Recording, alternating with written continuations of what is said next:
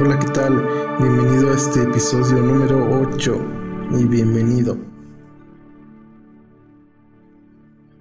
Eh, quiero, quiero comentarles, esta, esta semana no puedo salir el episodio a tiempo, de hecho tuve ahí unos contratiempos. El episodio debe haber salido ayer, a más tardar, pero me tardé un poquito más.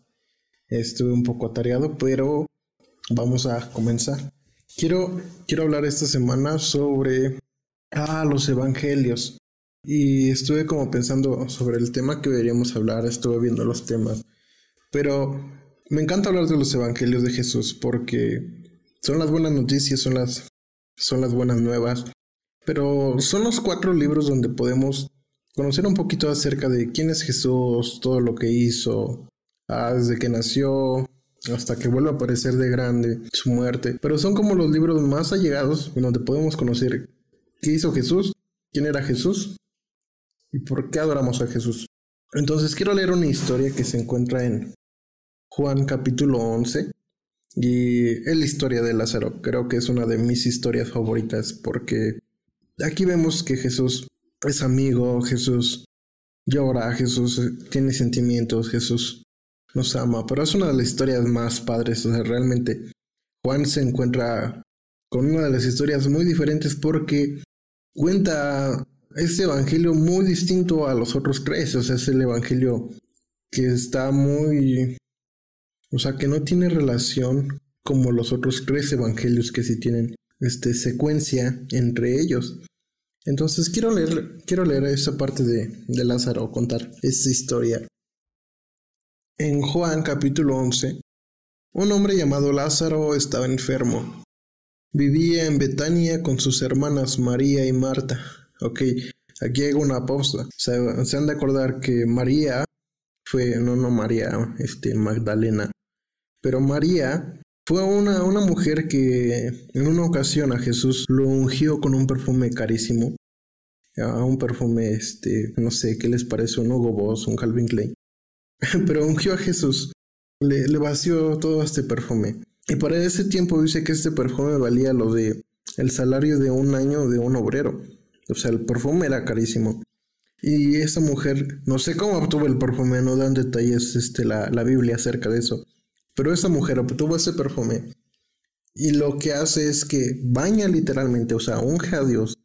Le rocea todo el perfume sobre su cabeza, hasta sus pies. Y muchos de sus discípulos se molestan con ella. Le dicen, hey, ¿qué hiciste eso? Señor, Siempre así eran los discípulos, ¿no? Algo no les parecía y se quejaban con Jesús como, como chavitos este, de secundaria. Se enojan con él y le dicen, ay, ese perfume está carísimo. O sea, realmente ese dinero se debió ocupar mejor para alimentar a los pobres, donarlo, pues echarnos unos tacos de pastor. O sea, algo debimos haber hecho, algo con ese perfume. Y sus discípulos se enojan en gran manera. Jesús le responde, siempre van a tener a los pobres, más a mí no siempre me van a tener. Entonces lo que hizo esta mujer va a ser recordado por todo, por toda la historia. Entonces, ah, es esta misma María, era hermana de Lázaro. Su hermano Lázaro está enfermo, y así que las dos hermanas le enviaron un mensaje a Jesús que decía, Señor, tu querido amigo está muy enfermo. ¿Qué les parece si oramos? Dios, Gracias porque siempre nos hablas a través de tu palabra, siempre nos das un mensaje nuevo, siempre al escuchar de tus escrituras es agua viva, es, es un alimento nuevo que no, no hemos comido. Te pido que nos des entendimiento para entenderlo, me des la capacidad para hablarlo, porque no me considero un experto, pero sé que si a través de ti podemos conocer quién es Jesús. Y eso es lo que creemos el día de hoy. En tu nombre, amén. Ah, quiero, quiero recapitular. Esta es la historia de Lázaro. Realmente es de mis favoritas. Y realmente estudiar los evangelios, como lo decía hace un momento, son de los libros en los cuales podemos conocer quién era Jesús. Entonces, cuenta la historia que Lázaro era uno de los mejores amigos de Jesús. Le van a decir, oye, ¿por qué casi no se menciona? No, se menciona solamente en esa historia, en la muerte de, Lázaro. Bueno, ya les di un pequeño spoiler, Lázaro muere. Pero uh, no es contado entre sus discípulos, pero sí se cuenta que Lázaro era uno de los mejores amigos de Jesús. Entonces llega en una temporada donde Lázaro se enferma, es una, una enfermedad creo incurable en ese tiempo. Y María y Marta buscan a Jesús. Se le mandan a avisar a Jesús. ¿Sabes que Tu querido amigo Lázaro ha estado muy enfermo. Jesús recibe como tal la noticia. Ah, pero él sabe que no va a acabar en muerte. Dice que esto que está pasando va a ser para la gloria de Dios. Y menciona que aunque Jesús amaba a Marta y a María y a Lázaro, Jesús se quedó donde estaba dos días más. Y se van a Judea. Dice, vámonos, volvamos a Judea. Entonces sus discípulos le dicen, ¿sabes qué? Te casi te acaban de matar ahí, trataron de apedrearte. ¿Cómo vas a regresar? quedaba rumbo a, a Betania, que era el lugar donde Lázaro vivía. Entonces Ah, en un momento muy dado, Jesús les dice a sus discípulos, ¿saben qué? Lázaro, Lázaro está durmiendo. sus discípulos eh, dicen, ah, entonces pronto se va a mejorar, ¿no? Pero Jesús se estaba refiriendo a que, a que Lázaro acaba de morir. Van a regresar y en una parte de Jesús va a llegar a Betania. De hecho, se cuenta que Betania está muy cerca de Jerusalén. Y cuando oyen esto que Jesús se acerca a la casa de, Lázaro, María y Marta lo estaban esperando. Marta sale corriendo al encuentro de Jesús y le dicen, si tan solo hubieras estado aquí, mi hermano no hubiera muerto. Y Jesús le dice a, Marta que, que, si creen en la resurrección, que si creen en la resurrección. Y ella dice, sí, o sea, yo sé que todos vamos a resucitar en el día final, pero no entendía. Jesús le dice, espera, yo soy la resurrección y la vida. El que cree en mí, aunque esté muerto, vivirá. Todo el que cree en mí jamás va a morir. Entonces le pregunta a ella, ¿no crees esto? Y ella, sí, yo sé de antemano que tú eres el Hijo de Dios, yo sé que tú eres el enviado, yo sé que eres el Mesías. Y sale María al encuentro, la mujer que, que ungió al Señor ah, con este perfume y lo mismo, ahí ese postgrante Jesús está, está adolorida, está de luto. Y creo que esa es una de las peores partes, ¿no? Cuando estamos aquí en la tierra. Perder a un familiar, a un ser querido.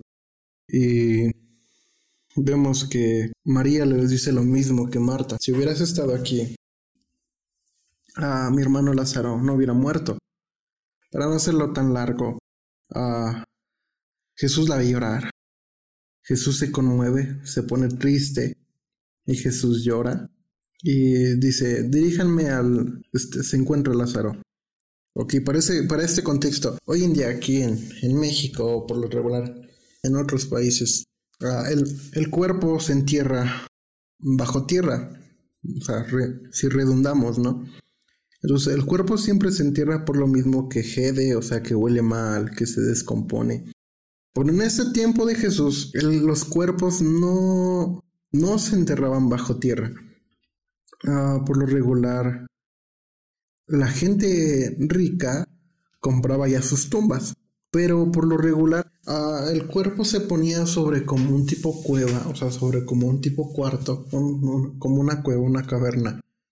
El cuerpo se embalsamaba, o sea, literal, hacían como el procedimiento momia le ponían mucho perfume y lo tapaban con una roca gigante, este, sobre el cual se encontraba el cuerpo. Entonces el cuerpo quedaba en un cuarto y lo tapaban con piedras gigantes. Así eran las tumbas de ese tiempo. Por eso vemos que en, el tiempo de que resucita el Señor Jesús, a la tumba literal pusieron una piedra, pusieron guardias, pero la tumba se movió, Jesús resucitó. No sabemos esa historia. Pero aquí vamos a hacer un poco de contexto. Aquí las tumbas eran muy diferentes. No, no, no, no era sepultura, pero ponían el cuerpo aislado y, lo cubrían con una piedra. Así era como se acostumbraba a hacer el, es decir, en este tiempo, no sé cómo se puede decir de otra manera. Jesús pide que lo lleven ahí. Jesús hace una oración y lo hace en voz alta para que todos oigan esta oración, para que supieran que el Padre lo envió. Y dice, Lázaro, sal fuera. Todos están viendo. Lázaro resucita. Y le quitan las vendas y se termina la historia. De hecho, aquí en adelante no, no se sabe qué pasó con Lázaro. O sea, Lázaro, Lázaro murió tiempo después como todo ser humano. Pero de aquí en fuera no se sabe más qué pasó con Lázaro. No se menciona cuando muere Jesús, no, no se sabe nada absolutamente de Lázaro. Solamente aquí en, esta parte cuando muere. Pero vamos a, a volver a la historia. Y, y, para esto he decidido ponerle a, este episodio. Tu problema es tu bendición o tu problema será tu bendición. Entonces, Lázaro estaba enfermo Lázaro se cuenta que era uno de los mejores amigos de Jesús. Marta y María eran sus hermanas. Pero cuando Lázaro se enferma, o sea, Lázaro recibe esta enfermedad, a Marta y María le mandan mensaje a Jesús. O sea, en ese tiempo no sé cómo era, pero Marta y María le mandaron un WhatsApp, o sea, consiguieron el WhatsApp de Jesús. Y le mandan, ¿sabes qué? Tu querido amigo está muy enfermo. Y me gusta mucho esta parte. Ah, le llega el mensaje a Jesús, Jesús se entera de la noticia dice que aunque Jesús amaba a Marta, a María y a Lázaro, se quedó donde estaba dos días más. O sea, Jesús supo la noticia, pero Jesús no, no corrió a, a Betania a buscar a Lázaro o a sanar a Lázaro. De hecho, dice, sé que los amo, pero me voy a quedar aquí dos días más. Y aquí quiero explicar algo. Siempre una acción produce una reacción. O sea, toda acción produce reacción.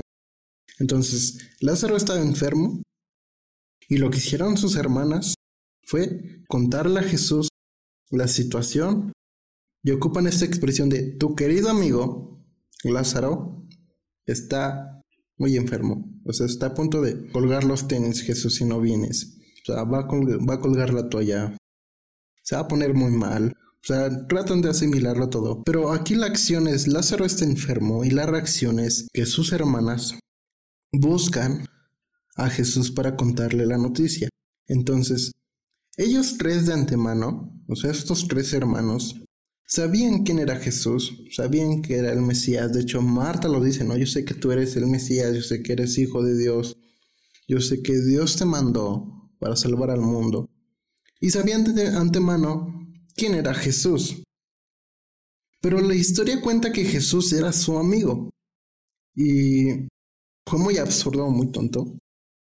Pero busqué la palabra o busqué el concepto de amigo y me sale que amigo es la relación que hay en ambas con ambas personas o con una persona y el gran interés que tiene por él o por ella. Entonces puede diferenciar esto. Jesús tenía una relación con ellos, de manera que sabían que Lázaro había enfermado, y a pesar de que sabían que Jesús era Dios, que Jesús era el, era el enviado, Jesús era el Mesías, su reacción fue, voy a contarle a mi amigo. O sea, el amigo es tener una relación tan profunda, y tenían una relación tan profunda que no veían a Jesús como religión, sino como un amigo que los podía ayudar. Y siempre con la acción hay reacción. Y aquí siempre va algo. Siempre nosotros tenemos problemas y lo que hacemos es correr a buscar una solución. Pero lo que hizo Marta y María estaban teniendo un problema muy, muy fuerte. Su hermano iba a morir. Y su reacción fue contarle a Jesús me, encantaría, creo que estas mujeres eran muy espirituales y que aprendieron mucho de, de las mujeres también en la Biblia. Pero tú y yo por lo regular tenemos un problema y corremos a buscar una situación. O sea, ¿qué, me, qué trato de darme a entender? Tenemos problemas económicos, corremos a, a Coppel, a Electra, no sé, bancos, no sé, Banjijo, no sé. O sea, ponle el banco que tú quieras, Banorte, este, Bancomer, Banamex, Pero tenemos un problema económico, corremos a los bancos. Ah, tenemos un problema de salud, corremos al doctor. No sé si me estoy dando a entender. O tenemos un problema y hay, gente que se refugia en las adicciones, ¿no? El alcoholismo, en drogas. Ah, tienes un problema, buscas al líder de la iglesia, buscamos al pastor. Cuando creo que la primera persona que deberíamos recurrir cuando estamos teniendo un problema es como hicieron María y Marta, es buscar a Jesús y contarle tu problema. O sea, ellos tenían un problema y lo que hicieron fue buscar a Jesús, buscaron su relación que tenían con Jesús y no buscaron una solución. Y ese es el detalle. Cuando hay problemas deberíamos buscar la relación que hay con Jesús y no buscar la solución. Yo sé que suena fácil, pero en ocasiones es muy difícil. Entonces, en el versículo 11, a la omnisciencia de Dios, que Dios lo sabe todo, o sea, es uno de sus atributos incomunicables. Dios, Dios sabe todo, Jesús lo sabía todo. Ah, Jesús se queda dos días más ahí, en donde estaban, no sé en qué parte, pero Lázaro duerme. Así le dice a sus discípulos. Lázaro duerme. Doy gracias Adiós, hago este comercial. Mira, mi esposa acaba de traerme café. Ah, bien cargado. Y Lázaro duerme. Y me encanta esta parte. Dice, sé que Lázaro duerme, pero iré ahora mismo a despertarlo. Quiero que tomes este, este versículo o este, este párrafo. Lázaro duerme, pero iré ahora mismo a despertarlo. Lázaro está muerto, y le dice a sus discípulos, pero por el bien de ustedes, me alegro de no haber estado ahí. O sea, no sé qué le está pasando a Jesús. Uno de sus mejores amigos se muere y dice, me alegro de no haber estado ahí. no lo sé. Es, estos versículos, no sé, me han volado la cabeza estudiando esta parte. Y ahora dice que donde, donde venía Lázaro, donde estaba Lázaro, era en, una región pequeña llamada Betania. Pero dice que se encontraba muy cerca de Jerusalén. O sea, Jesús estaba creo en Jerusalén. Jesús estaba demasiado cerca, o sea, Betania estaba creo que al norte.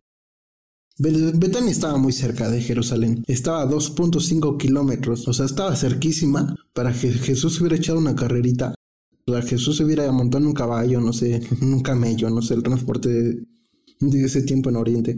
Pero Jesús estaba demasiado cerca de Betania, pero no fue.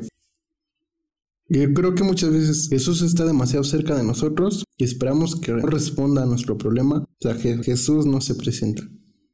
¿Qué onda, no? no? Nos ponemos a pensar muchas veces en eso. Y Jesús llega a esa región. Lázaro ya lleva cuatro días de muerto. O sea, imagínense. Ah, ya el cuerpo se había descompuesto, ya lo habían enterrado. O todo lo, todo lo canijo ya había pasado y Jesús no se aparecía. Jesús aparece, Jesús llega a Betania. Marta sale a encontrarse con Jesús y le responde esto, ¿no? Si hubieras hecho caso, Lázaro estaría vivo. Y no sé tú y yo, pero esta frase me suena muy familiar. O sea, Jesús, si hubieras hecho esto que te pedí, no estaría pasando esto. Jesús, si hubieras respondido mi oración apenas, ah, no estaría pasando esto. Hey Jesús, si, si me hubieras prestado ese dinero que necesitaba, no estaría endeudado con Coppel. Hey Jesús, y así ponemos un montón de, de peros, ¿no? De, de pretextos le decimos a Dios, si hubieras hecho esto, no estaría pasando esta situación. Y, eh, justamente estas son las palabras de Marta que se lo dice a Jesús. Después sale María le dice las mismas palabras, pero María está desconsolada, María está llorando. Y Jesús al verla llorar, ver la gente que lloraba atrás de ella, ah, en la NTV dice que Jesús se enojó. Busque otras versiones, dice que Jesús se turbó, Jesús se conmovió, Jesús se entristeció en espíritu, pero termina diciendo al final, y Jesús lloró. O sea, Jesús al verlas llorar, Jesús ver llorar a la gente que está ahí alrededor. Jesús lloró. Y mucha gente se preguntaba y decía, oh, sí es cierto, cuánto amaba a Lázaro. Y otras personas empezaron a decir, oye, si sanó a un paralítico, pudo evitar la muerte de, de Lázaro y no hizo nada. y cuando vemos esta parte que dice que Jesús llora, creo que vemos el tremendo corazón de Jesús. Vemos que Jesús se preocupa, vemos a un Jesús eh, que siente, a un Jesús que se conmueve por nosotros, a un Jesús que se puso a un nivel bajo como nosotros, a un Jesús que llora, a un Jesús que se preocupa. Vemos a un Jesús increíble. Pero hay mucha gente que dice, hey, si era Jesús, ¿por qué no hace esto? Hey, si Jesús, ¿por qué ah, dejó que muriera su amigo? Hey, si Jesús es tan chido, ¿por qué hay hambre en el mundo? Hey, si Jesús es tan chido, ¿por qué hay tantas violaciones? ¿Por qué se violan a los niños? Hey, si Jesús es tan chido como dices, ¿por qué Jesús no hace esto? Y creo que estas preguntas se hacen y estos cuestionamientos acerca de Jesús se han hecho por toda la humanidad. Y la nueva traducción actual, me gusta esta parte que dice, y aún Jesús con las lágrimas en sus ojos se acercó a la tumba. O sea, Jesús no nada más lloró ese momento, sino que Jesús seguiría llorando, seguía conmovido todo el tiempo. Se acerca a la tumba, Jesús mira al cielo, da gracias a Dios, hace una oración al Padre. Ah, le dice, sé que tú me oyes, gracias por oírme, tú siempre me oyes. Y todo lo que estaba diciendo lo estaba diciendo en voz alta, para que creyeran que él envió. Y termina gritando, Lázaro, sal de ahí. Y Lázaro resucita, sale como de momia. No iba a poner un ejemplo chido, pero la verdad se me fue. Pero sale como momia y, Lázaro resucita. Ahora, quiero, quiero entender esto, y quiero que entendamos esto juntos. Dice que aunque Jesús amaba a Marta y a María, se quedó donde estaba. Quiero que lo hagas personal, o que lo hagamos personal. Que aunque Jesús nos ama, o sea, aunque Jesús ama a Juan, aunque Jesús ama a Ana, Jesús ama a este Noemí, Jesús ama a no sé qué más nombres poner. Este Joaquín, Jesús, Jesús ama, pon tu nombre. Kevin, pon Jesús ama. a Saúl, Jesús ama. Todos los nombres que se te ocurra. Jesús amaba y sabía la situación que estaban pasando. Pero Jesús se queda en el lugar donde estaba. O sea, Jesús no hace ningún movimiento. Parece que Jesús no se está preocupando. Jesús no está actuando. A pesar de que Jesús nos ama, a pesar de que Jesús los amaba, Jesús se quedó donde estaba. Para esto, Lázaro muere porque Jesús no fue. Pero le dice a sus discípulos, ¿sabes qué? Lázaro está muerto. Y me alegro de no haber estado ahí. Yo, yo leía esto y decía, oye, ¿qué, ¿qué está pasando? ¿Por qué? ¿Por qué Jesús dice estas palabras? ¿Por qué se alegra de no haber estado ahí? O sea, su amigo murió, acaba de morir su amigo. Y Jesús dice que se alegra de no haber estado ahí. La verdad no, no, no entendía muy bien esta parte, pero sabía que por algo Dios había hecho las cosas. Y Dios te ama, Dios ah, sabe tu problema, pero se queda en el lugar donde está. Y parece ser que Dios no hace nada. Pero en lo que parecía ser un problema para los demás, la muerte de Lázaro se convirtió en una bendición, se convirtió en un milagro se convirtió en la noticia del día, en la noticia del mes. Pero sobre todo, se supo quién era Jesús, que Jesús no solamente sanaba, se supo que Jesús no solamente sabía todo, se supo que Jesús lloró, pero ahora Jesús también resucita. Jesús, tu problema y el problema que estaba pasando, lo está convirtiendo ahora en una bendición. Y dice, me alegro de no haber estado allí. Muchas veces estamos teniendo problemas y creo que Jesús está diciendo la misma respuesta. Me alegro de no haber estado ahí. Y muchas veces esperamos a Jesús, oramos a Jesús, queremos su respuesta lo más pronto posible, oramos, leemos, decimos, hey, ayúdame, te necesito, ¿sabes qué? Me siento solo, estoy triste, ayúdame, están hablando mal de mí, ¿sabes qué? Hay un mal testimonio cerca de mí, ¿Sabes qué? Ayúdame, no, no puedo con esta situación. Quisiera rendirme. Y la respuesta que estamos recibiendo de Jesús es, me alegro de no haber estado ahí. ¿Y sabes por qué? Y decía, ¿por qué a Jesús le alegró? Le alegró de no haber estado ahí cuando murió su amigo. O sea, yo sé que lo resucitó. y todavía no lo resucitaba y está diciendo esto, me alegro de no haber estado en tu problema, me alegro de no haber estado cuando me necesitabas, me alegro de haber no estado cuando me oraste, me alegro de no haber estado cuando pedías que estuviera ahí, pero me alegro de no haber estado ahí. Pero imagínate, si Jesús respondiera nuestra petición, si Jesús respondiera al instante nuestro problema, Jesús respondiera a tu necesidad, así como lo quisiéramos en un 2x3, tronando los dedos, pero que tú y yo no maduraríamos ante las circunstancias o ante los problemas. Hay, hay un ejemplo que me gusta mucho y es sobre la elaboración de un arma o cómo forjar un arma o el cómo elaborar un diamante. Y, para elaborar un arma, una espada o una armadura, por lo regular es un metal, o sea, es algo duro, es algo muy duro. Y tiene que ser pasado por fuego, o sea, literal. Tiene que esta arma, que la pasen por fuego, o sea, meterla a un grado de... a un grado muy caliente para que se pueda moldear. Y cuando la acaban de sacar del fuego, lo único que empiezan a hacer es golpear el arma, o sea, golpear este metal hasta que queda el arma, queda una espada. Pero tiene un proceso, es pasada por fuego, es golpeada para poder tomar la forma que se le quiere dar. Y Jesús va a haber ocasiones que va a permitir dolor, no porque quiera vernos sufrir, pero Jesús va a permitir dolor y Dios va a quitar cosas que nos duelen con tal de sacar la mejor versión de nosotros. Y con el diamante es lo mismo, ¿sabes qué? Encuentran un pedazo o el oro, lo tienen que fundir, tienen que golpearle hasta que toma la forma de un diamante, hasta la que toma una forma brillosa. Así es lo mismo. En ocasiones Dios nos va a moldear, Dios va a permitir que nos lleguen azotes, Dios va a permitir que la gente hable mal de nosotros. Dios va a permitir que incluso tal vez tengamos un mal testimonio. Dios va a permitir heridas en nosotros. Pero quiere sacar lo mejor de nosotros.